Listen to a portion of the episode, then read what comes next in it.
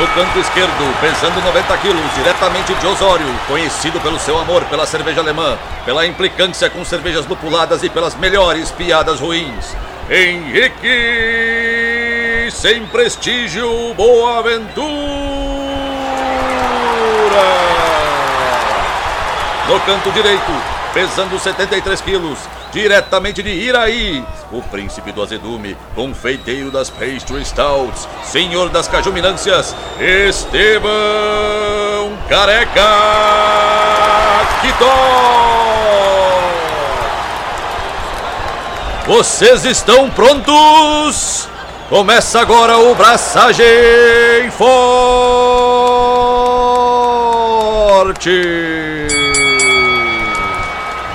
E aí, galera, Estevão da Suricato aqui. Alô, Henrique Boaventura, e não só tem prestígio, como tem medalha. É da Carol, mas tem medalha. Pois é, meu, conta essa história, hein? Já. Assim? A seco? A seco. Caceta, nem, nem começou. Oi, tudo bem? Como é que tu tá? Tipo, tipo, já chega dizendo assim, vamos, vamos. É, vamos, vamos. Depois eu pergunto Ah, como é que tu tá. Ótimo. Essa história, tudo começou com duas receitas de cervejas para serem engraçadas. Acho que era para um, acho que era para um, sei lá, para um, pro concurso gaúcho aqui de 2019, talvez. E eu comprei as duas receitas aí um belo dia, 2020. Não, foi muito antes, mano. Eu não sei. 17, Tipo, não, não- 18. não gosto nem de lembrar dessa data.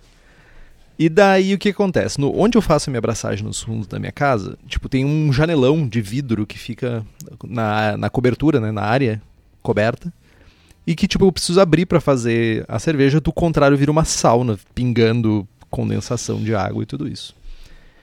E eu sempre achei que subir em cima de um banquinho era uma coisa bem ok pra fazer. Do banquinho não, numa, numa banca, ban- uma banqueta alta, assim, tipo, sei lá, um metro e pouco de altura. Eu sempre achei que fosse muito ok subir em cima dessa banqueta pra abrir essa janela que pesa, sei lá, umas 3 toneladas mais ou menos. E até, tipo, cara, eu moro naqui nessa casa já faz, sei lá, 10 anos, mais de 10 anos. E eu sempre, tipo, há 10 anos abrindo aquela porra. Até que um dia eu me desequilibrei. Eu tava abrindo pra fazer cerveja e eu me. Cara, me arrebentei no chão. Tipo, a centímetros de bater a cabeça numa quina. Imaginem um saco de lixo cheio de bagaço de malte caindo de um metro e meio de altura. Fez. É, tá, é, tipo, foi mais ou menos isso, assim, tipo, a, a Carol, minha esposa, tava na sala, ouviu o barulho, e tipo, eu disse assim, ah, tá tudo bem, tá tudo bem. E eu levantei meu braço, assim, e tipo assim, "Ah, dói. E tipo, doía, tipo, eu pisquei e doía. E eu, tipo, ah, tá tudo tranquilo, não, eu só caí. Eu ia abraçar e acabei não abraçando. Depois de algumas horas, aquela porra não parava de doer, ela disse assim, ah, vamos no médico ver o que tá acontecendo com o teu braço. Tipo, eu fiquei, sei lá, umas duas ou três horas negando a possibilidade de ir ao médico que ela estava exigindo que eu fosse. E ela estava correta. Porque quando eu cheguei no médico, fiz uma radiografia, eu tinha fraturado o meu, meu antebraço. Só que eu tinha duas receitas em casa para serem feitas. E daí eu cheguei, a Carol falou assim: "Não, eu braço, eu vou fazer as cervejas". E ela fez as duas, as duas receitas. Ela que braçou, eu só ficava olhando e ela tipo lidando com as panelas, levantando panela e tudo isso, e saco de malte e tudo, tipo, muito melhor cervejeira do que eu. Muito melhor, diga-se de passagem. E ela ganhou. Ela fez as receitas, a gente mandou pro concurso e ela ganhou medalha. Ora, vejam só. Aqui em casa, os dois são medalhistas em- com, com cerveja. Inclusive, eu me inscrevi no nome dela. Eu tenho uma pergunta. Pergunte. Tu tomou essa serva, inclusive. Tomei, tomei. Eu tenho uma pergunta. Inclusive, foi a última mild que eu tomei. Ah, sei lá, Única também? cinco anos. Ah, será que ela faz Keush sob encomenda? Pra ti? Cara, ela, ela, ela curtiu o processo, mas ela tem uma coisa aqui em casa que ela sempre fala: nunca mais quebra absolutamente nenhuma parte do teu corpo, porque eu não quero dirigir e eu não quero braçar de novo. Entendi. Eu passei, eu acho que uns dois meses, eu acho, tipo, sendo total dependente dela, assim, tipo, foi... E eu, e eu sou a pessoa responsável pela cozinha aqui em casa, então, tipo, ela também teve que cozinhar e tudo. Então, tipo, foi, foi um período um pouco sombrio aqui em casa. Mas eu também não quero nem quebrar meu braço. Meu, meu braço até hoje dá uns estalos, assim, sabe? Tipo, às vezes eu estico o braço e ele, tac, dá um estalo, tipo, não sei o que aconteceu. Quer dizer, eu quebrei, né? Mas eu não sei o que aconteceu no final das contas. Acabou o programa? Podemos embora? Podemos jantar? Cara, mas é uma boa história, meu. Eu, eu, é, foi uma época divertida uh, das nossas vidas. Né? A gente podia se ver, a gente podia se encontrar, tomar trago na rua. É, eu só tava com o braço quebrado, mas tudo bem. Mano, mas era o teu, não era o meu, tá ligado? Ah, pra te ver, acho que é muito importante essa tua visão sobre o ser humano, assim, onde tu tá uhum. cagando pros outros, assim, pro sofrimento alheio. Mas tudo bem. Cara, eu trocava fácil o teu braço quebrado por um mundo sem pandemia. Inclusive, manteria ele permanentemente quebrado. cara, eu não sei nem o que te dizer referente é... a isso. Nem o que te dizer. Eu acho Mas, que tipo, tu, cara. Que, que tu faria o mesmo. Mano, é, braço quebrado ou qualquer parte do corpo quebrado é muito. Cara, a coceira que aquela desgraça dá é, é uma coisa que não tá no gibi. Eu andava com uma agulha de tricô cajuminada dentro da tipóia. Pra, tipo, quando ninguém tava olhando, eu pegava a agulha de tricô, tricô assim, fazia assim, sabe? Tipo, era uma, era uma angústia, cara. Dava tipo, uma coçada. Nossa, cara. Mas ainda bem, já passou. Agora, tipo, eu, eu comprei uma escada. Olha, vejam só, eu comprei uma escada para quando eu for abrir, eu subir em cima de um, um objeto que foi feito para aquele fim, que é subir em cima e fazer coisas em cima dele. Agora eu não me vou me estoporar de novo. Espero eu. Tirando tirando meu orgulho ferido em alguns momentos, eu nunca quebrei nada, né? Não tenho essa experiência aí, não pretendo ter. Então, até os 30 e poucos eu também não tinha. Cara, eu passei incólume por muitas de cair de bike, sei lá, cair de muro, de fazer um monte de coisa, cara. Daí, tipo, tava cair abrindo uma janela. Hã? Cair de árvore. Também. Eu não lembro de ter caído de uma, de uma altura que justificasse um, um gesso, assim, mas tipo. Mas foi meio merda, assim. Tipo, na real podia ter sido pior, porque eu caí bem perto de uma quina, que eu podia ter, sei lá, aberto o braço ao meio. Mas enfim. Tô vivo. Mas me conte, Kitó. O que, que você tem feito nessa última semana de gravação? Cara, eu tenho passado raiva, velho. Na verdade é. Entendi. Hoje foi um dia difícil. Tá, pra, pra quem não é daqui de, de Porto Alegre, meu, tá chovendo e parece que quando chove em Porto Alegre todas as pessoas resolvem fazer barberagens mil no trânsito. E, cara, tipo, meu, tamo no meio da pandemia e, meu, fiquem em casa, tá ligado? pra eu poder sair na pra rua. Pra eu poder sair na rua e não pegar engarrafamento, meu. Ah, velho. Hoje foi difícil. Foi, foi bem. Sabe aquele dia, de novo, né? Eu acho que eu contei, contei isso semana passada.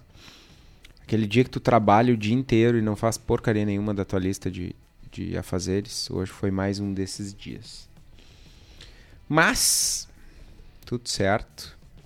Amanhã tem braçagem.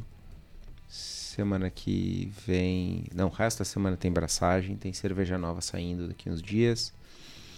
Então tá. Tá tudo normal. E tu, meu? O que tá fazendo tá da vida okay. aí? É, eu queria só dar um, um complemento. Tipo, uh, Porto Alegre, quando chove, é o um inferno.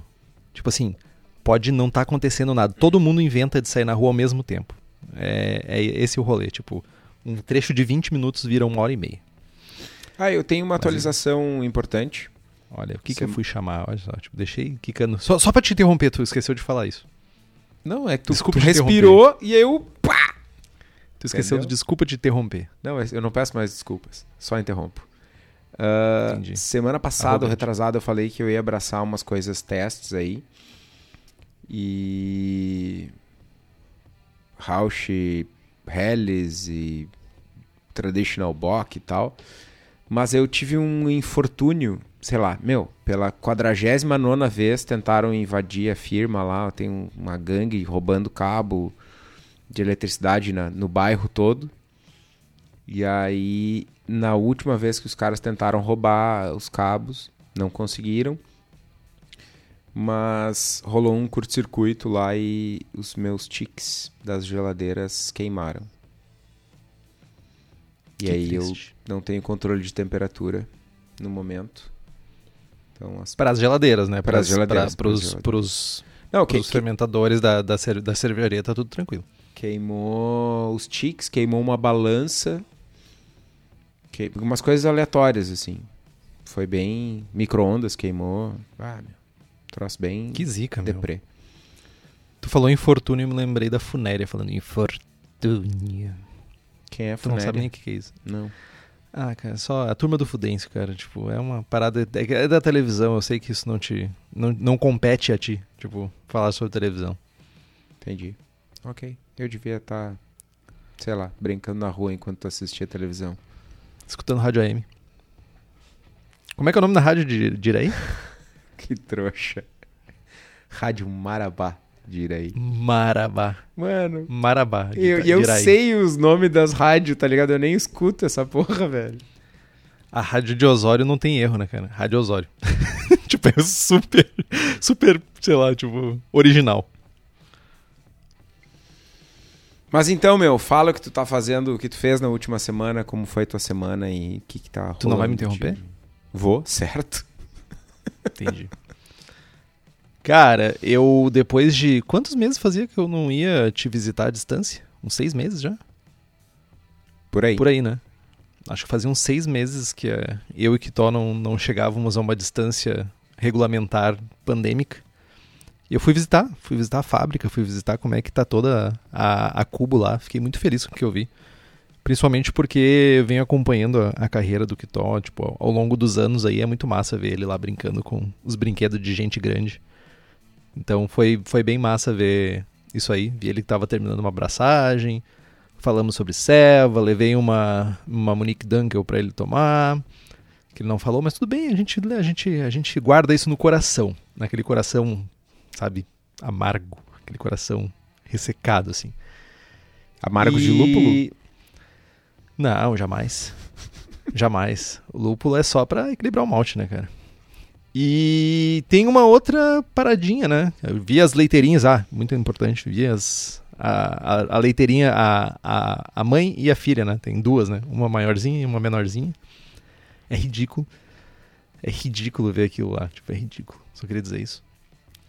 E nós também uma novidade, não é novidade, mas tipo, nós vamos participar de um outro podcast.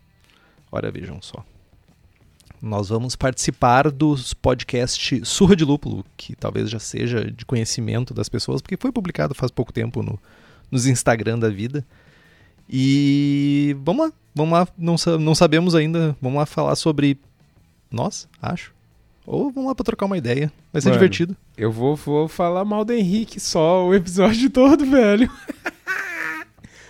corre bastante risco de ser um programa onde a gente fica se xingando, mas vamos tentar respeitar a- a- os nossos anfitriões. Será que eu vou poder interromper ele sem pedir desculpa também? Ah, tu vai.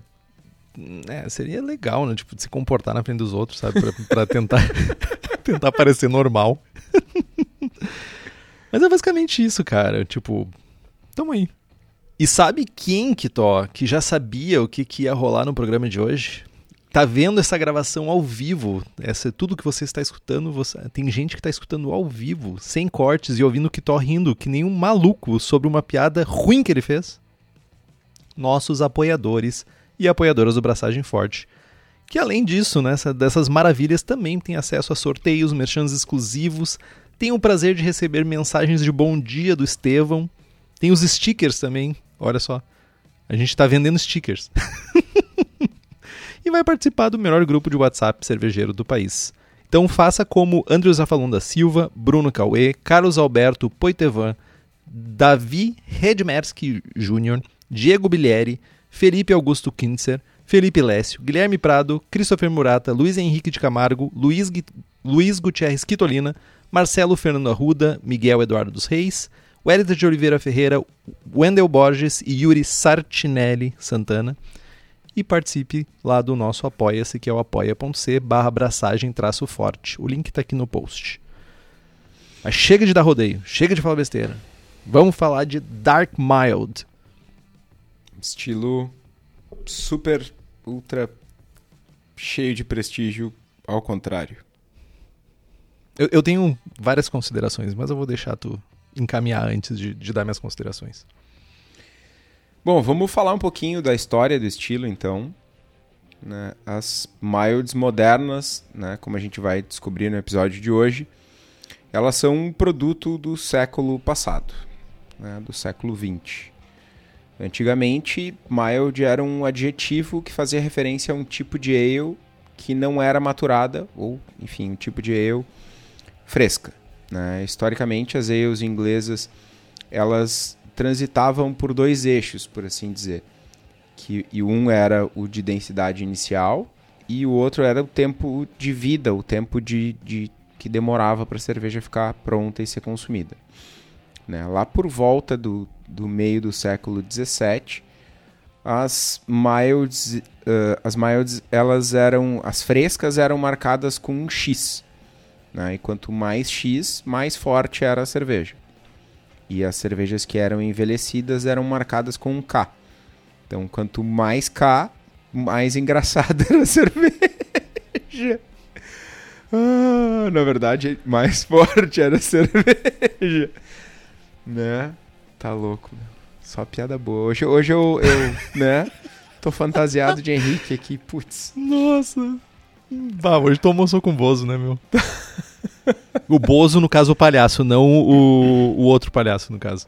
Enfim, né? As milds modernas, elas são descendentes das X-Ales, por assim dizer. Das Ales que eram marcadas com X. X-Ales, chamavam X-Ales. X-Ales, mano. X-Ales, então, né? X-Ales. Falar em X... Fome. Ok, mas faz sentido. X-Ales ou X-Ales? Chales, então, pronto. Agora, agora... Nossa. Cara, não eu, eu não. eu, não. consigo mais continuar com esse programa. É, tem lim... Tudo tem limite. E você Ai, está chegando próximo. Nossa, cara. Meu, tipo assim, o que, que eu vou ficar falando aqui? Eu vou ficar falando só sobre cerveja agora, porque não, nem piada mais eu posso fazer. As milds modernas eram, né? São, na verdade, descendentes das X-Ales, né? Como o Henrique uh, me corrigiu sabiamente. Uh, guerras, impostos, né? O, o, perfil de consumo do, do mercado acabou também contribuiu para um impacto que é muito nítido, que é uma diminuição na densidade original das cervejas. Né? Lá no século XVII elas variavam em torno de 1070, né? e no início do século XX a OG era algo do tipo 1030. Né?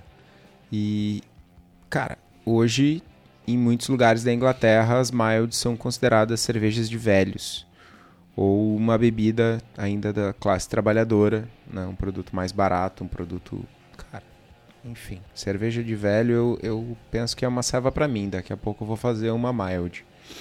Pouco álcool e pouco prestígio. Cara, tem uma parada bem interessante, né? Primeiro que a galera pode se assustar com o 1070 e pensar, tá, mas essa cerveja era super forte, né? Lembrando que a fermentação uh, no século XVII, ela não era essa fermentação bonita que a gente tem hoje. As leveduras não conseguiam atenuar tudo isso que a gente consegue atenuar hoje. Então a cerveja facilmente terminava na casa de 1040, 1045, tipo as pastry stout do Kitó. Então, né?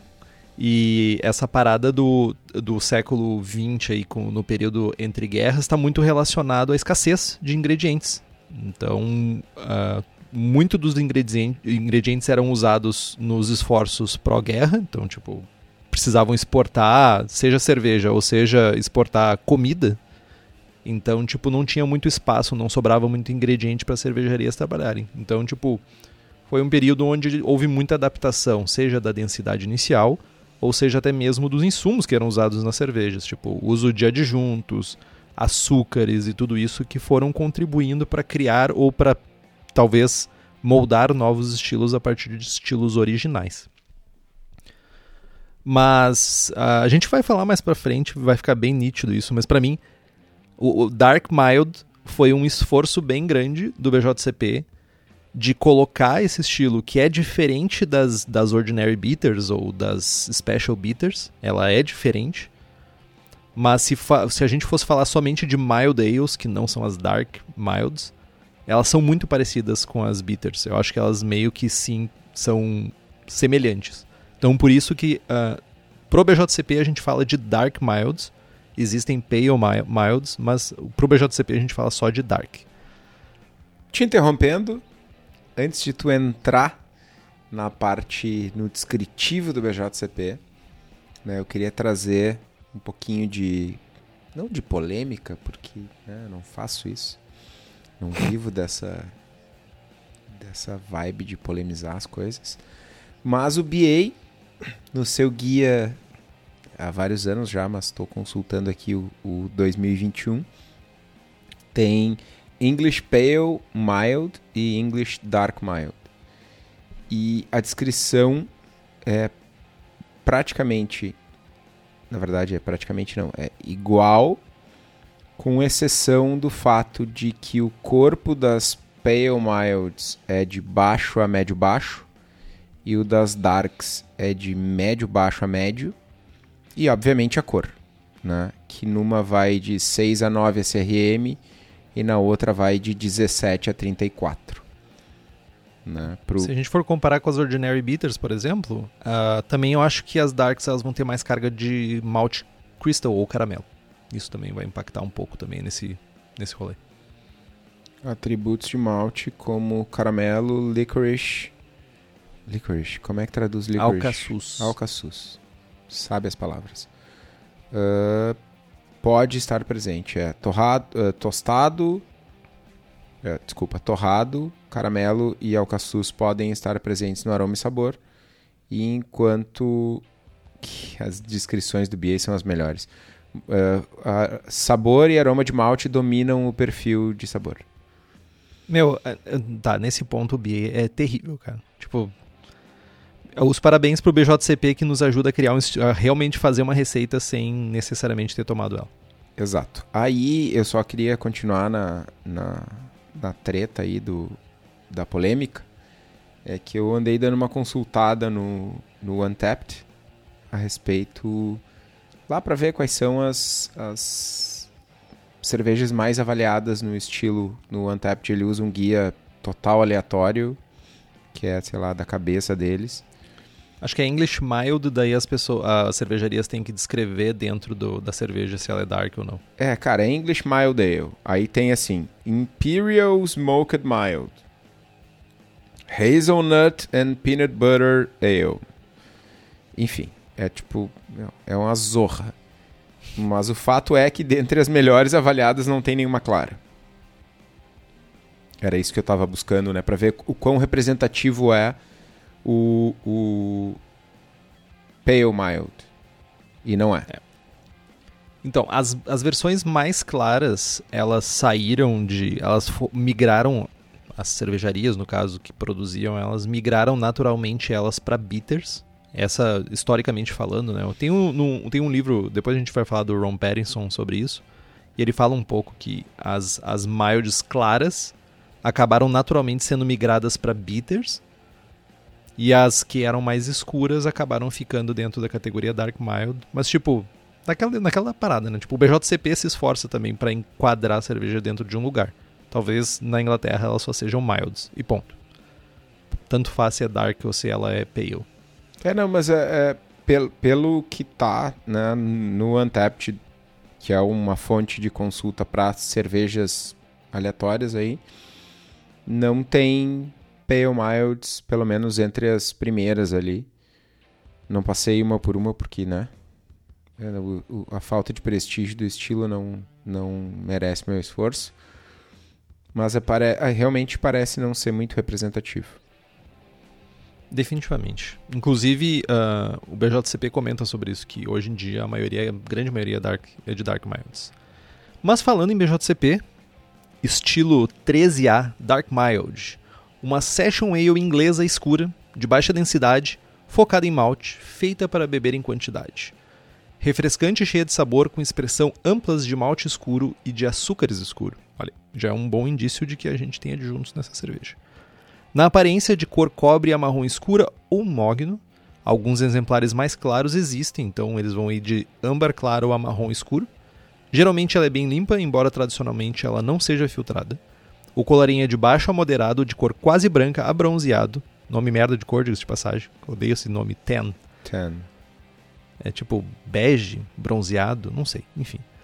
E a retenção de espuma pode ser ruim. Isso é porque as cervejarias não escutaram o último programa do Braçagem Forte, só pode ser por isso. Jabá absurdo. No aroma, a gente vai ter um aroma de malte que vai de baixo a moderado e pode ter algum frutado. A expressão de malte ela pode ter uma variação bem grande, que inclui aí caramelo, toffee, caráter de grãos, tosta, amêndoas, chocolate e até um leve torrado.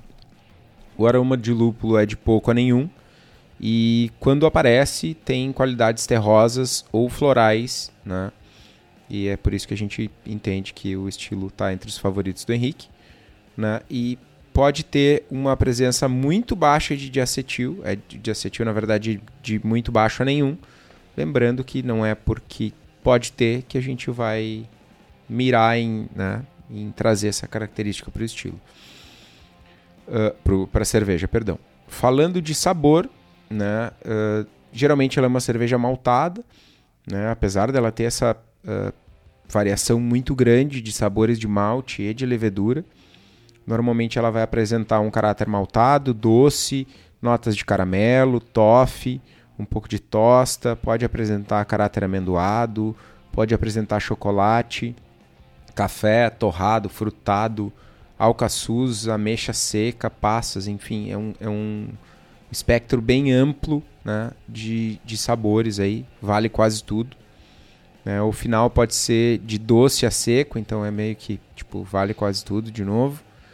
Né? As versões com maltes mais escuros podem ter um final mais seco, com um caráter de torrado um pouco mais presente.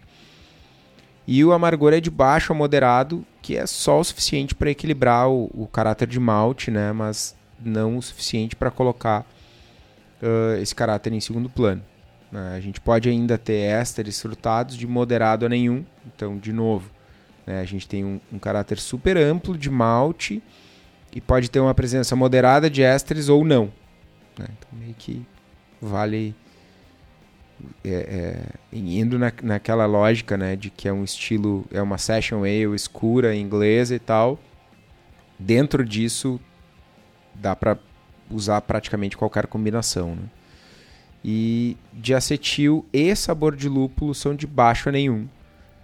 Uh, reforço, mirem de acetil nenhum e o sabor de lúpulo de baixo nenhum, aí, enfim, dependendo da receita de acetil de nenhum a inexistente. De nenhum a nenhum.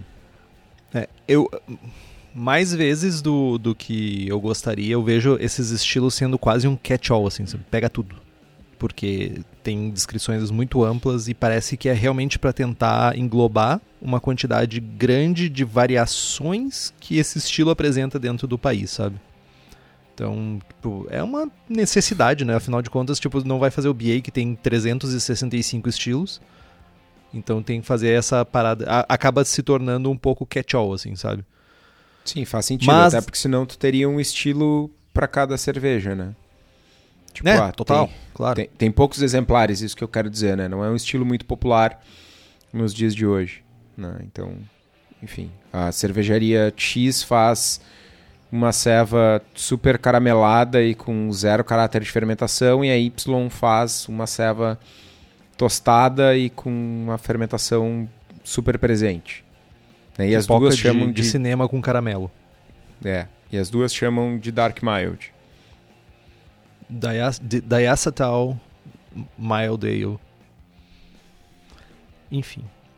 Hoje, hoje eu estou fraco nas piadas e o Kitó tá me suplementando. É a, a força da fome. Fire, velho. Na sensação na boca, corpo de leve a médio, geralmente com uma carbonatação de baixa a médio-baixa. Versões torradas podem ter uma leve adstringência e versões mais doces podem ter uma sensação na boca um pouco mais cheia. Alguns comentários que o BJCP traz. A grande maioria dos exemplares são cervejas session de baixa densidade, em volta de 3.2, embora algumas versões possam ser levemente mais fortes, na casa dos 4% ou um pouco mais, que são geralmente feitas para exportação, festivais, são sazonais ou até mesmo para alguma ocasião especial. Elas, assim como outros estilos ingleses, são servidas em casks, então são servidas diretamente das, dos casks nas cervejarias. Versões session engarrafadas geralmente não resistem bem a viagens, no final das contas são cervejas super leves de álcool e elas não costumam viajar bem. Versões claras existem, mas são raras, uh, grande maioria vai ser escuras, e o guia descreve somente a versão escura moderna, então versões claras precisam ser enquadradas possivelmente em outros lugares. Comparando o estilo aí, só para a gente ter uma noção né, de, de onde a gente está. Uh, algumas versões elas são parecidas com uma English Porter, com a English Porter moderna, né, mas com uma densidade menor. E ela pode lembrar também uma London Brown Ale, mas muito menos doce. Né? Ou ainda, né, essas, essas duas comparações são trazidas pelo BJCP, mas eu arrisco a né, dar-lhe um, um, um pitaco aqui, que ela pode lembrar uma Ordinary Bitter escura. Né, com um pouco mais de caráter de malte, uma fermentação mais contida e tal, um pouco mais de caráter de malte, talvez até um malte tostado, eventualmente um pouquinho de torrado, um perfil de fermentação similar, né? Uh, tipo, principalmente quando a gente está falando do amargor no limite superior do estilo, né? Do, no caso do estilo Dark Mild. Né? Ela vai se é, aproximar eu... de uma bitter. E eu acho que vale a pena complementar que se a gente for pensar numa Ordinary Bitter, também o equilíbrio, né? A relação BU-GU também eu acho que muda um pouco quando a gente compara. Uh, as Dark Milds elas vão ter uma carga de caramelo maior e o malte, desculpa, o lúpulo vai complementar elas, ao contrário que na bitter o lúpulo é bem mais presente. Falando de estatísticas, a gente tem aí uh, o amargor varia de 10 a 25 IBU. Né? Então, né, só complementando essa informação, se a gente está no limite superior do estilo aí das Dark Milds, a gente está perto né, do, das, do amargor de uma bitter. Né? Uh, a cor, o BJCP traz aí de 12 a 25 SRM, né? então ela é, é uh, mais escura do que as Pale Milds que o BA traz, né? só para fins de comparação. A densidade inicial varia de 1030 a 1038, a FG de 1008 a 1013 e o teor alcoólico de 3 a 3,8%. E a gente tem exemplos comerciais, inclusive exemplos comerciais brasileiros. Né? A Banks Mild, a Keynes Dark Mild a Highgate Dark Mild são exemplos gringos. E aqui no Brasil, eu acho que uma das pouquíssimas, um dos pouquíssimos exemplares é a da Dogma, From Rejection to Oblivion. É a, a ceva da Dogma que eu não tomei. Eu também não. Eu, na verdade, eu não me lembro de ter tomado nenhuma dessas cevas aí, infelizmente. Certamente eu não tomei nenhuma delas. É, não é uma cerveja, um estilo que chega por aqui tão normalmente. O famoso como que to às vezes fica falando aí com prestígio reduzido. ah, mano, eu vou gravar isso, eu vou recortar isso da gravação e eu vou botar de toque do meu celular, velho. Né? Prestígio reduzido, mas uhum. eu falo cantando pra ti, em ritmo de funk, inclusive, se tu quiser. Não, não vou. Maltes. Sempre falamos de cervejas inglesas, a gente relaciona ao uso de maltes ingleses, né? A gente diz que o caráter de, de malte inglês vai compor o estilo, né? Mas a gente vive no Brasil e isso às vezes é triste porque nem sempre é possível acessar esses maltes ingleses com uma grande facilidade. Eu acho que hoje em dia eu acho que chega bem pouca coisa aqui. Uh, mas eu tenho, eu ia só comentar uma anedota de uma Mertzen, que o Kitó tomou inclusive, que qualquer pessoa que toma, que tem um, tipo, que pense assim, ah, essa que conhece um pouco de malte tudo isso, não, isso foi feito com Weirman. Foi feito com malte da Weirman, porque tipo, o caráter de malte tá lindo e tal. Foi feito com Castle, que é um malte belga. Então, tipo, né? Aí é, é a mão do, mão do cervejeiro aí pra equilibrar a equação. Cara, mas eu, eu vou te dar uma, uma cornetinha, assim. Não cornetinha, mas uma cornetinha. Ah, Uma corneta grande. Cara, tu. Como direi isso sem parecer um super cornetador? Mas eu, eu sempre tive, eu sempre tive essa impressão, assim, de que tu ah, dava um peso, e tu dá um peso muito, muito forte, comparado com, com a minha abordagem, uh, pros, pro fabricante do malte. E eu, ao longo da minha vida, eu sempre troquei maltes, troquei fornecedor de malte com um peso na consciência bem menor, assim. Tipo, ah, uso, sei lá, uso cara Red, que é Weirman. Tipo, troco por um cara Ruby, que é Castle, mano, sem pensar um pentelésimo de segundo, sabe? E tu, Henrique, ia ficar, sei lá, dois dias matutando se tu ia trocar ou não.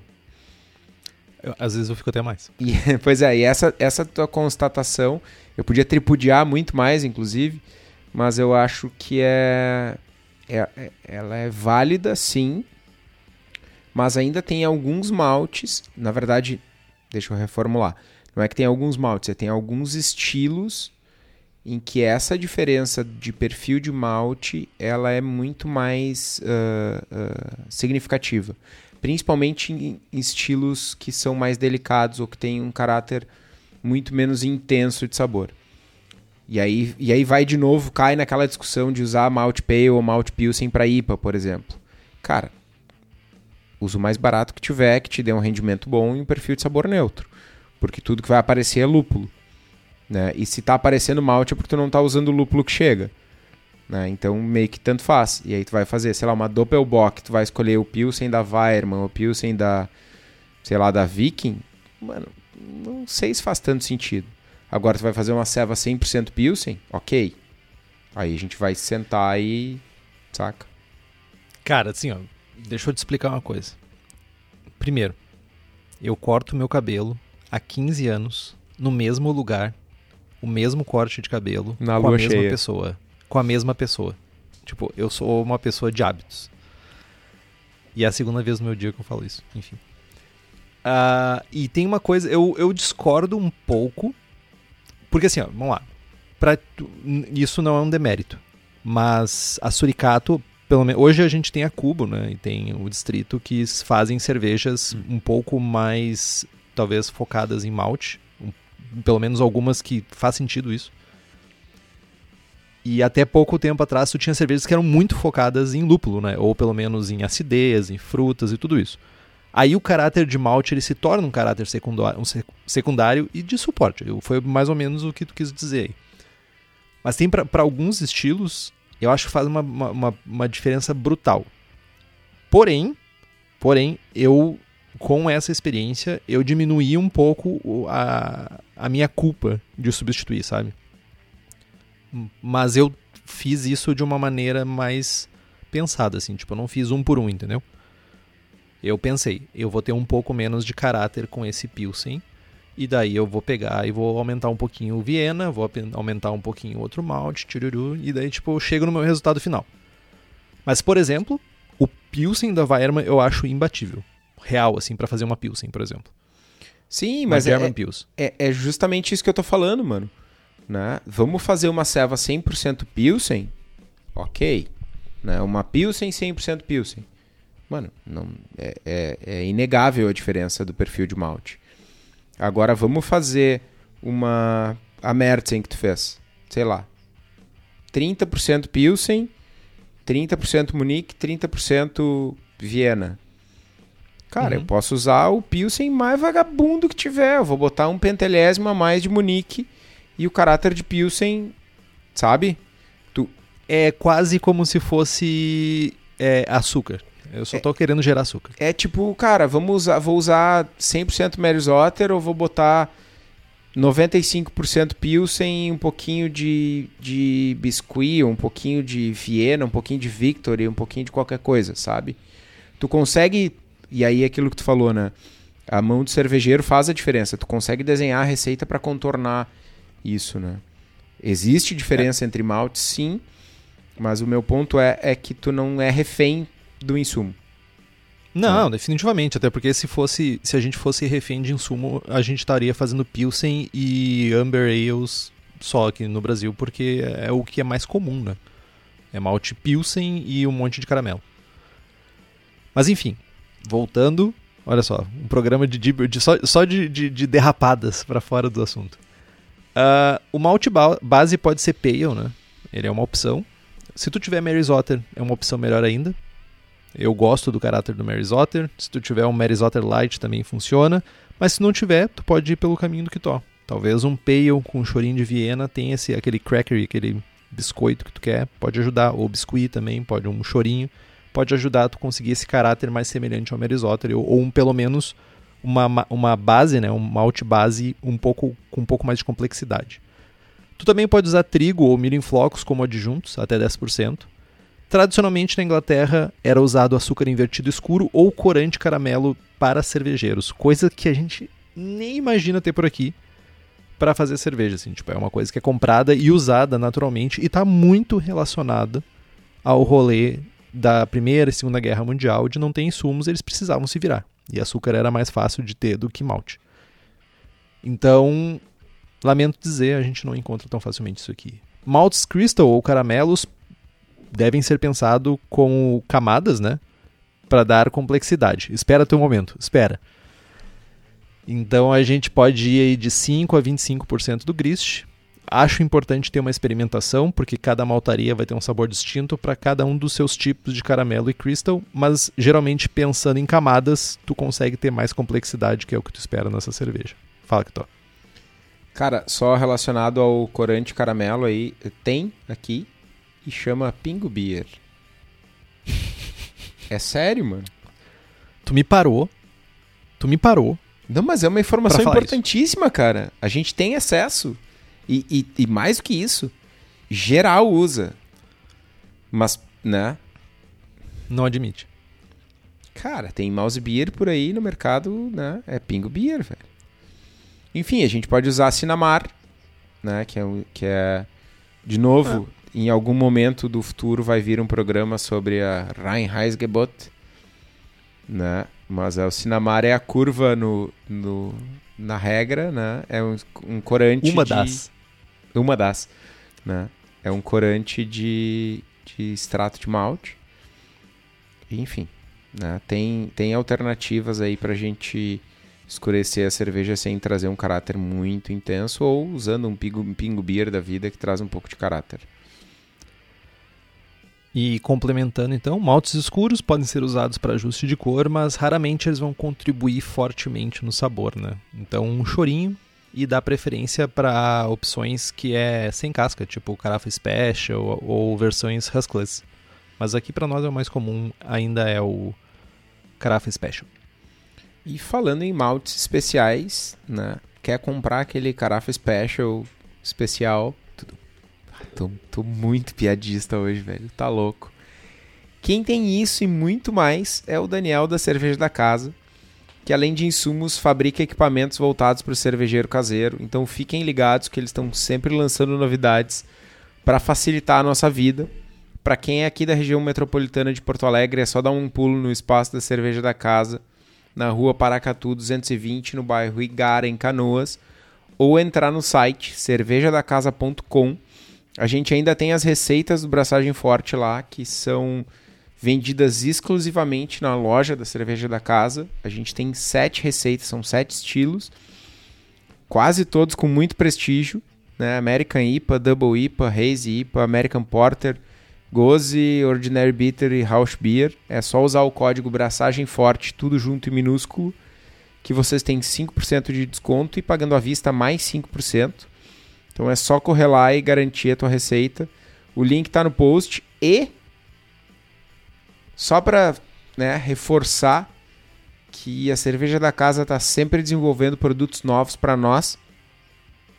Henrique usou o Trub Stopper, falou no grupo, falou, falou aqui no programa semana passada? Não Usei, falou. aprovei e não vou usar mais filtro de lúpulo. Para mim agora é só Trub Stopper. Aí, ó. Então, corre lá no site, garante a tua receita, garante teu Trub Stopper. E continuando o assunto, falando de mostura. E... falando de mostura, cara, é um estilo super reto, né? Uma mostura aí entre 66 e 68 graus, dependendo da densidade inicial, vai fazer o serviço. Não faz muito sentido a gente ter uma mostura numa temperatura muito baixa ou tentar forçar um, um, uma coisa super fermentável e tal, porque, cara, já não tem quase nada de açúcares, né? Então, se a gente mirar no limite superior, a gente pode fazer uma. No, no, limite superior de álcool, no caso, né? A gente pode fazer uma mostura numa temperatura um pouquinho mais baixa, perto de 66, talvez até uns 65. E se mirar no limite inferior, uma mostura mais alta, para o meu gosto, tá? Principalmente numa cerveja como essa, eu acho que faz um pouquinho de sentido a gente secar ela um pouquinho mais, né? Na, nada fora do estilo, não é isso que eu estou dizendo, é, é, mas é mirar um pouco mais o limite inferior do estilo, porque a gente não vai ter um caráter de lúpulo super presente, a gente não vai ter um amargor super presente, né? Então, para quem está acostumado a tomar IPA, tomar cervejas mais amargas, ou talvez até uma cream ale mais lupulada em casa, ou até uma blonde um pouquinho mais lupulada, né? O pessoal que está acostumado a não tomar cervejas com caráter uh, não só de malte, mas um dulçor residual um pouco maior, talvez mirar um pouquinho no limite né, superior do estilo, falando em, em teor alcoólico, uma densidade um pouquinho mais baixa. Né? E tomando cuidado sempre que o grist vai influenciar bastante, né? Excesso de maltes uh, especiais pode trazer um desequilíbrio para a cerveja, então só tomar esse cuidado, porque ela é uma session. Né?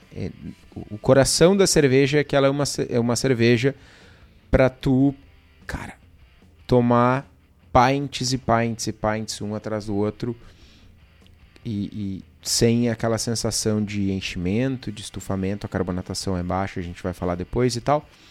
Então é uma cerveja cara, é pra tu sentar num sábado de tarde, começar a assar uma carne e virar à noite e bebendo a mesma cerveja e seja feliz, né? Então ela não pode ser desequilibrada, ela não pode ser super doce, ela, ela tem que ser uma coisa mais easy drinking, assim.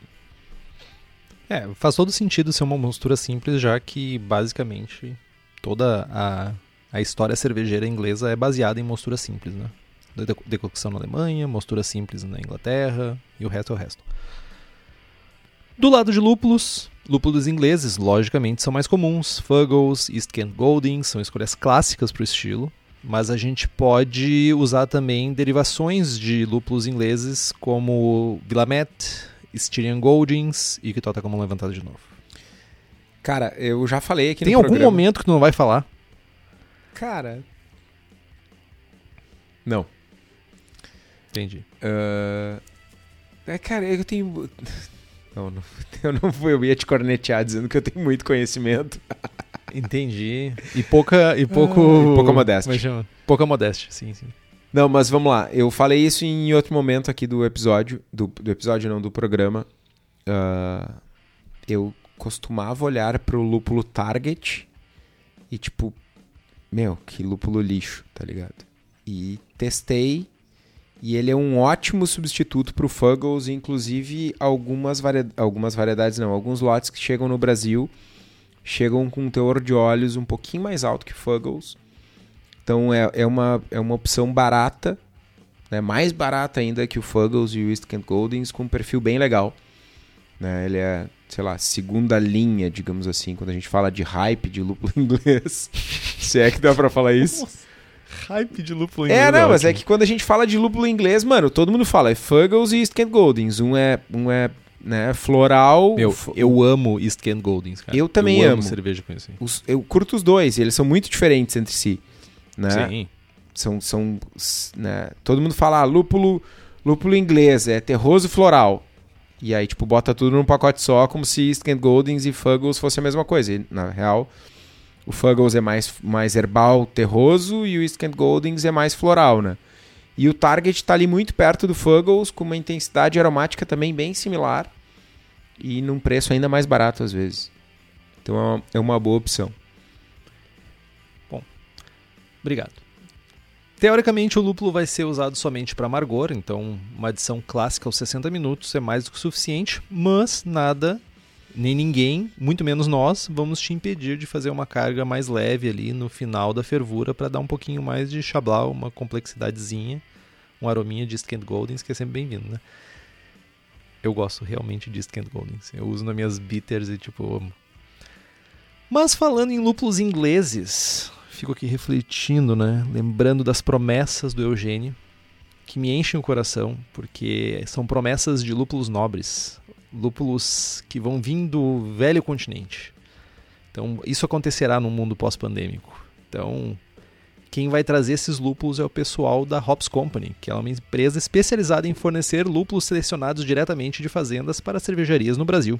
Eles visitam os produtores presencialmente, buscando novas variedades e lotes que se destacam sensorialmente. Caso você tenha interesse nos lúpulos da Hops Company para sua cervejaria, entre lá em contato com eles no site hopscompany.com ou pela página da empresa no Instagram. Eu tava aqui tentando dar uma zapeada no, no portfólio da, da Hops Company, porque tem lúpulos que são lúpulos americanos, que eles trazem, que poderiam fazer sentido no estilo, mas a gente continua o programa e no final do programa eu dou um. Né, dá tempo de eu pesquisar aqui e tal. Falando de fermentação, se alguém pensou em cepas inglesas, acertou, miserável! Né, cara, S04 da Fermentes, WLP002 da White Labs, English Ale da Levtech são ótimos exemplos de leveduras que a gente pode usar para fazer o estilo. Né? A gente vai fermentar aí na faixa dos 20 a 21 graus, dependendo da cepa, para ter uma expressão inglesa clássica. Né? A gente ainda pode usar leveduras mais neutras ou com um frutado mais contido, mas certamente a gente tem que compensar ou, ou, pensar isso no desenho da receita, né? Que a gente, como a gente viu falando do estilo antes, ou, o, o estilo pode ter uma caráter, um caráter de fermentação mais pronunciado ou um caráter de malte mais pronunciado. Então, se a gente não vai ter o caráter de fermentação, a gente precisa compensar isso no malte. Né? Eu acho, achamos, na verdade, tanto eu quanto o Henrique, que uma abordagem legal é explorar um pouquinho esse caráter de fermentação de cepas inglesas, porque, né, por que não? Falta isso no mercado, falta isso no dia a dia, e é uma, um, uma parada legal da gente explorar. E seja levedura inglesa, norte-americana, isolada aqui no Brasil, o lugar para comprar elas é na Levtech. A Levtech tem nove tipos de Saccharomyces e oito tipos de bactéria, blends, bretas tradicionais e bretas isolados aqui em terras brasilienses. E para ti que é profissional, a Levtech oferece consultoria em boas práticas de fabricação, controle de qualidade, montagem de laboratório, treinamento de pessoal e banco de leveduras. Então entra lá no levtech.com.br, faz tuas compras, leva tuas levedurinhas para casa. Olhando para a água, geralmente não tem muita influência de água nesse estilo. Patamares mínimos de cálcio e magnésio aí na casa dos 40 ppm, no magnésio 11 ppm, para ter uma fermentação saudável, uma boa floculação, são sempre bem-vindos. Acho que isso é meio que padrão para as receitas. E se tu quiser mexer em alguma coisa, mirar numa relação sulfato-cloreto pro lado do cloreto para dar mais ênfase ao malte. Carbonatação, uma cerveja que não tem uma carbonatação muito alta, então a gente está falando de 2 a 2,3 volumes. E os desafios que eu acho que a gente tem nessa cerveja são caráteres de malte rico com uma drinkability, né, associados a uma drinkability, e um equilíbrio, né, uma cerveja que ela é bem equilibrada. É fácil tu com muito caramelo desequilibrar a cerveja, é fácil tu ter conflito entre muito caramelo e lúpulo, é fácil tu usar malte torrado e ficar com sabor de torrado, então ter esse equilíbrio é bem delicado. livros que podem apoiar você nessa jornada mild, mild alesística. Uh, tem o Mild Ale, History Brewing Techniques, por David Sutula. Tem um livro que eu tenho lido bastante livros desse jovem velho pessoa, chamado Ronald Pattinson, ou Ron Pattinson, que tem o Mild Plus. Uh, muitos livros dele são um, um, conglomerado de artigos do post, dos, do, do, do blog dele. E, sei lá, eu, uh, às vezes é chato, mas eu gosto um pouco da maneira dele escrever. E sempre é uma fonte boa de informação porque ele traz muitos dados. Também Brewing Better Beer do Gordon Strong e How to Brew são bons exemplares para a gente ter na nossa do, praticamente no nosso no lado da cama para ler sempre que possível. Tô procurando. Mano, não tem lúpulo para fazer mild no portfólio da Hobbs Company, velho. Tava mandando mensagem pro Eugênio. Não, tô consultando aqui no celular, meu. Não tem. Até Beleza, dá pra adaptar, então... mas não dá. Não dá. Dá, mas não dá. É boa, tipo, essa tipo assim, na minha Dark Mild, quando eu for fazer, vai dar, tá ligado? Porque vai ter tipo um dry de 8 gramas litro de Skent Goldings. Entendi. Super, super histórico. Mano, azar do goleiro. A serve é minha, eu faço como eu quiser, tá ligado? Aí você está certo. Aí você está redondamente certo. Ah. Mas falando sobre receita, vou trazer a receita do braço quebrado, a receita que foi medalhista. A receita se chama Meet Me Halfway. Ela as, os parâmetros né, para uma receita de 20 litros com eficiência de 62% são densidade inicial de 1035, densidade final de 1011, cor 22 SRMs, amargor de 17 BUs, teor alcoólico de 3.2. Os ingredientes: 3.2 kg de Mary's Otter. Eu usei um Mary's Otter da Thomas Fawcett, eu acho. 360 gramas de Caramunique 3, 280 gramas de Cararoma, 120 gramas de Carafa Special 1 e 40 gramas de Carafa Special 2. Por que isso? Porque eram os dois maltes que, escuros que eu tinha em casa. E deu muito certo. Mas você pode jogar também da maneira que você achar mais correto. Também vão 30 gramas de Kent Goldings com 5% de alfasto aos 60 minutos e um vial de English Ale da Levtech. O processo para fazer essa receita, eu faço uma correção de água para atingir os níveis mínimos de cálcio e magnésio e um pH ali na casa dos 5.4, 5.5. Faço uma infusão simples a 67 graus por 60 minutos, um mash out a 78 graus por 10 minutos. Recirculo até dar uma clarificada no mosto, levanto o bag, afinal de contas eu faço em brew na bag. Faço uma fervura bem intensa por 60 minutos, adição de 30 gramas de Skent Goldings aos 60 minutos, resfrio para 20 graus, inoculo a levedura e mantenho por 3 quartos da fermentação a temperatura de 20 graus. Conforme a fermentação vai diminuindo, aproximadamente lá pelo quarto final dela, eu levanto a temperatura para 22 para fazer o famoso descanso do diacetil, para consumir o restinho do, dos subprodutos que possam ter presentes no mosto. E deixo aí, boto ela no barril, deixo ela uma semaninha, duas semaninhas no máximo, Invaso, carbonato ela a 2.3 volumes e é isso. Corre pro abraço. Uh, é uma carbonatação super baixa, né? É, é clássico do estilo uh, o serviço em casks e tal, e quando, quando não é feito nos casks é, é tipo... Eu acho isso para cevas uh, sessions inglesas, eu acho essencial. Né? É, emblemático, inclusive. E... Ajuda na drinkability também. Cara, quem nunca sentou num bar e tomou três pints de serva e tipo, ficou com aquela. Ah, tô cheio. Né? Quando tu faz isso com uma serva com a, carbonatação baixa, parece que, mano, o céu é o limite, eu vou amanhecer aqui. né? Foi o último programa que tu tava gravando, tu parecia um sapo, não parecia? O último, o penúltimo, meu, tomar cada gole era tipo cinco arroto, tá ligado? Sim, parecia um sapo, velho. é verdade, tava parecendo que tava coachando. É, mas é, é, Cara, isso é uma coisa que. Uh, tem uma galera que, que sofre falando de cervejarias porque na lata tu precisa botar uma carbonatação mais alta. Né? Pelo invase e, e por ter aquele efeito de, de levar aromáticos e tal, principalmente quando a gente fala de cervejas lupuladas E isso na hora do serviço do chopp é, uma, é, é ruim, mano. Né? Idealmente eu, eu precisaria de uma carbonatação mais baixa no chopp do que na lata.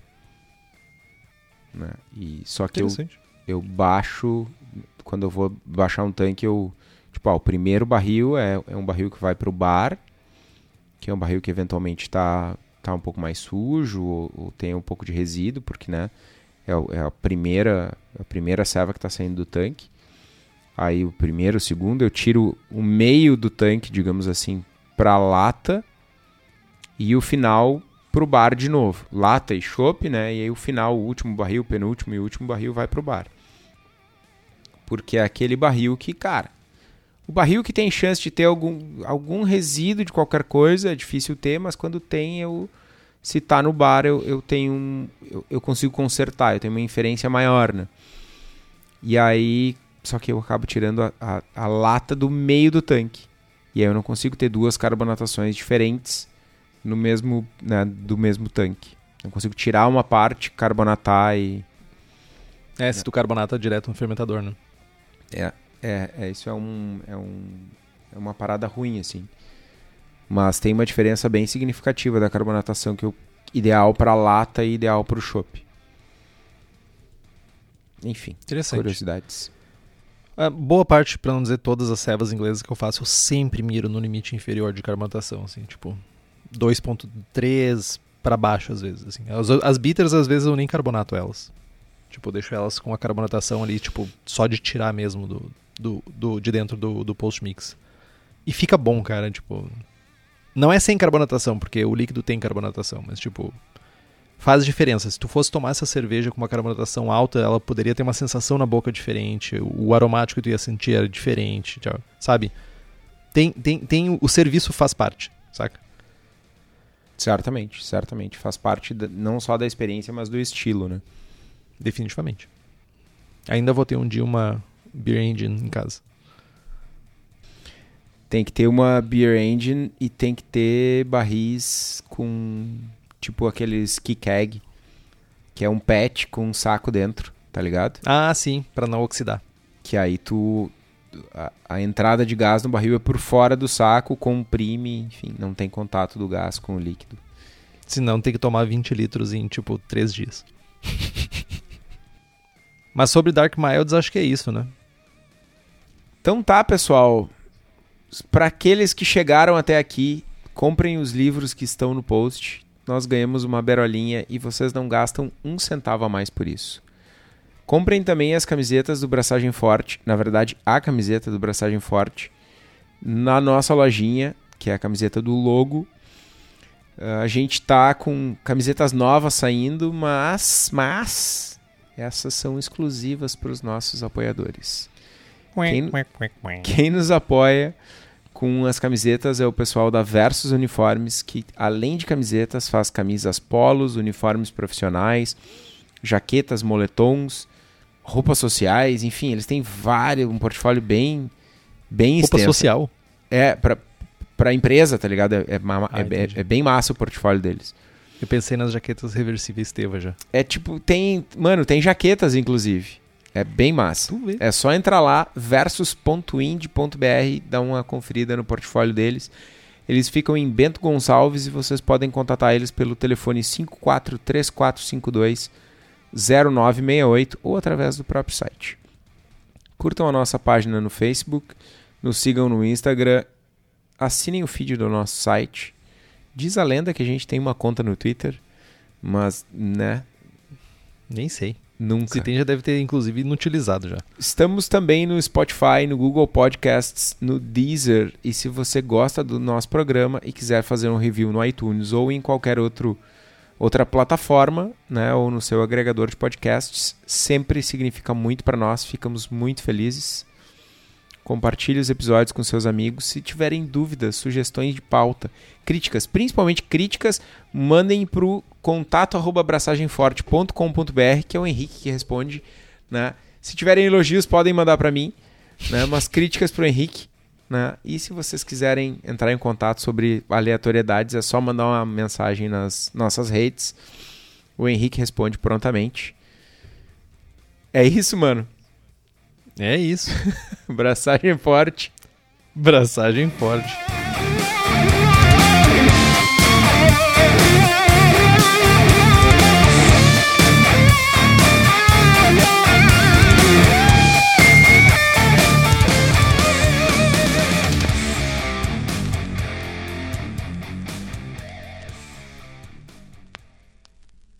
Pois é, meu. Pois é. Vai ser divertido uh, participar de um, de um outro podcast aí.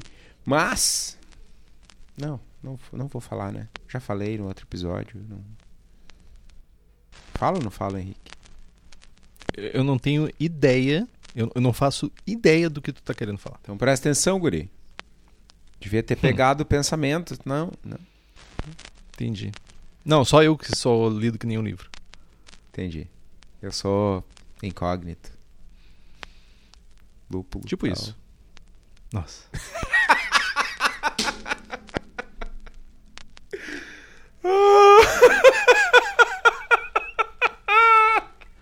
Jovem, eu, eu, eu vou te dizer publicamente, se controle. Se coloque no seu lugar. Você tá tirando meu brilho. Caraca, meu. Meu, eu, eu, eu, eu, juro que às vezes eu preciso me esforçar pra uma piada ruim, mas tu pega e tu tira umas assim, velho. Caceta, velho.